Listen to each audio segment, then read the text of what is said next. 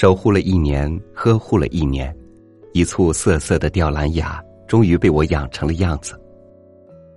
今早突然看见它抽长的花茎上，米粒大小的花苞竟然爆出两朵晶莹的花来。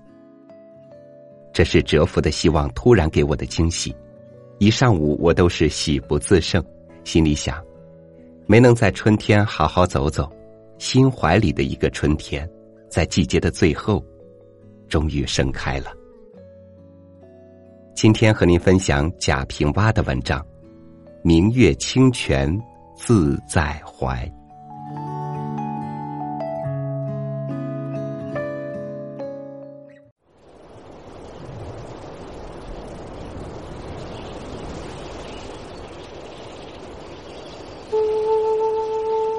读王维的《山居秋暝》时，年龄还小，想象不来松间明月的高洁，也不懂得泉流石上是什么样。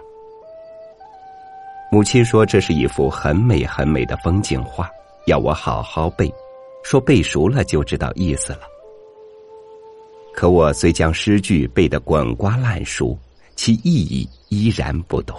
什么空山、清泉、渔舟这些田园风物，也只是朦胧；而乡野情致，则更模糊了。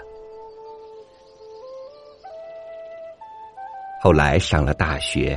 有了些古文功底，常常自傲于同窗好友，翻来覆去的“明月松间照，清泉石上流”，也能获得师长赞许。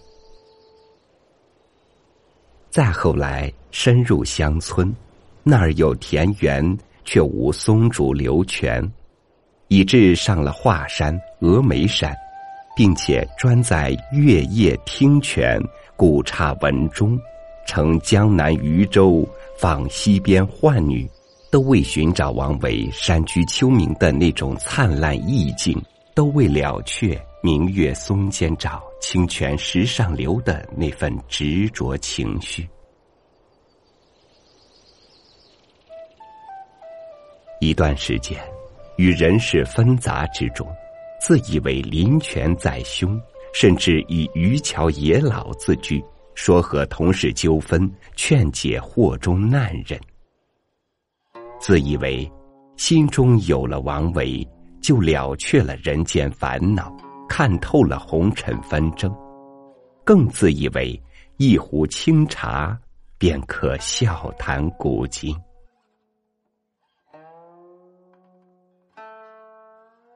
真正进入了人生的生存程序，结婚、生子、住房、柴米油盐等等，才知道青年时代明月松间照时的超脱，只不过是少年时代为赋新词强说愁的浮雕和顺眼。真正对王维和他的诗的理解，是在经历了无数生命的体验和阅历的堆积之后。人的一生，苦也罢，乐也罢，得也罢，失也罢，要紧的是心间的一泓清泉里不能没有月辉。哲学家培根说过：“历史使人明智，诗歌使人灵秀。顶上的松月，足下的流泉。”以及坐下的磐石，何曾因宠辱得失而抛却自在？又何曾因风霜雨雪而意移萎缩？他们自我踏实，不变心性，才有了千年的阅历，成年的长久，也才有了诗人的神韵和学者的品性。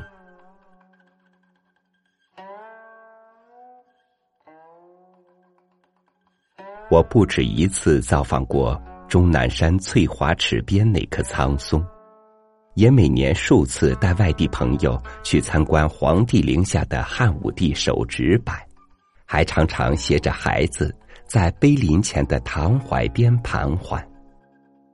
这些墓中的祖宗，汉天雷摧折过他们的骨干，三九兵冻裂过他们的树皮，甚至他们还挨过野桥顽童的附着和毛虫鸟雀的啮啄。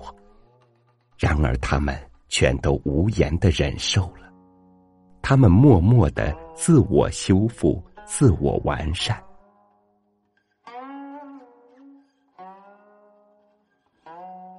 到头来，这风霜雨雪，这刀琢虫雀，通通化作了其根下营养自身的泥土和寒美情操的胎盘。这是何等的气度和胸襟！相形之下，那些不惜以自己的尊严和人格与金钱、地位、功名利禄做交换。最终腰缠万贯、飞黄腾达的小人的蝇营狗苟算得了什么？且让他暂去得逞，又能怎样？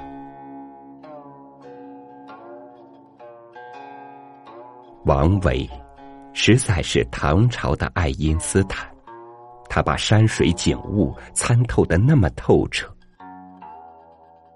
所谓穷极物理。形而上学于他，实在是触之心灵，口吐莲花。坦诚、执着、自食，使王维远离了贪婪、附庸、极度的装饰，从而保了自身人品、诗品顽强的生命力。谁又能说不呢？的确。空山是一种胸襟，心语是一种态度，天气是一种环境，晚来是瞬间的境遇。竹轩也罢，莲动也罢，春芳也罢，王孙也罢，生活中的诱惑实在是太多太多，而物质的欲望则永无止境，什么都要的结果。最终只能是什么都没有得到。唯有甘于清贫，甘于寂寞，自始至终保持独立的人格，这才是人生取之不尽、用之不竭的精神财富。王维的人生态度，正是因为有了太多的放弃，也便才有了他惜阴无恶木。饮水碧清源的高洁的情怀，也便有了他折物金箔般的千古名篇。明月松间照，照一片闲静淡泊、寄予我无所栖息的灵魂；留一江春水细流，淘洗我劳累庸碌之身躯。浣女是个好，渔舟是个好，好的质地在于劳作，在于独立，在于思想。这是物质的创造，更是精神的明月清泉。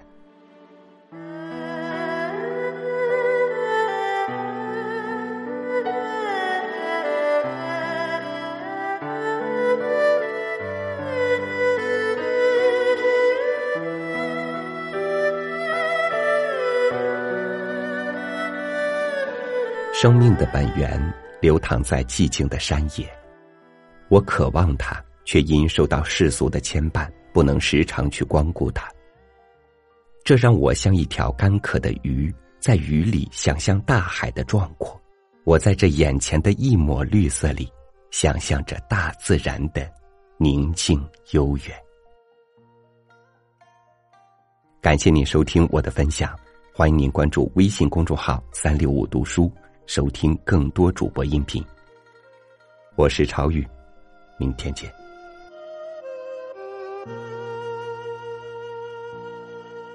这一支寒山凝碧，上有白雪堆积，数不出清真寿密，云海苍茫万里。任一缕苍苔升起，松香就散不去。心思如雨尽收集，淹没得如此细腻。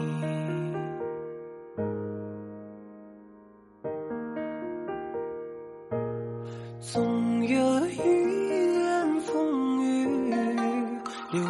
风世贫瘠。赴约曲水流觞，以为沉寂，欲千古而续。总有一句淋漓，恣意如秋根白去。所谓老树迎客，林海奔啼，分明是墨香故里。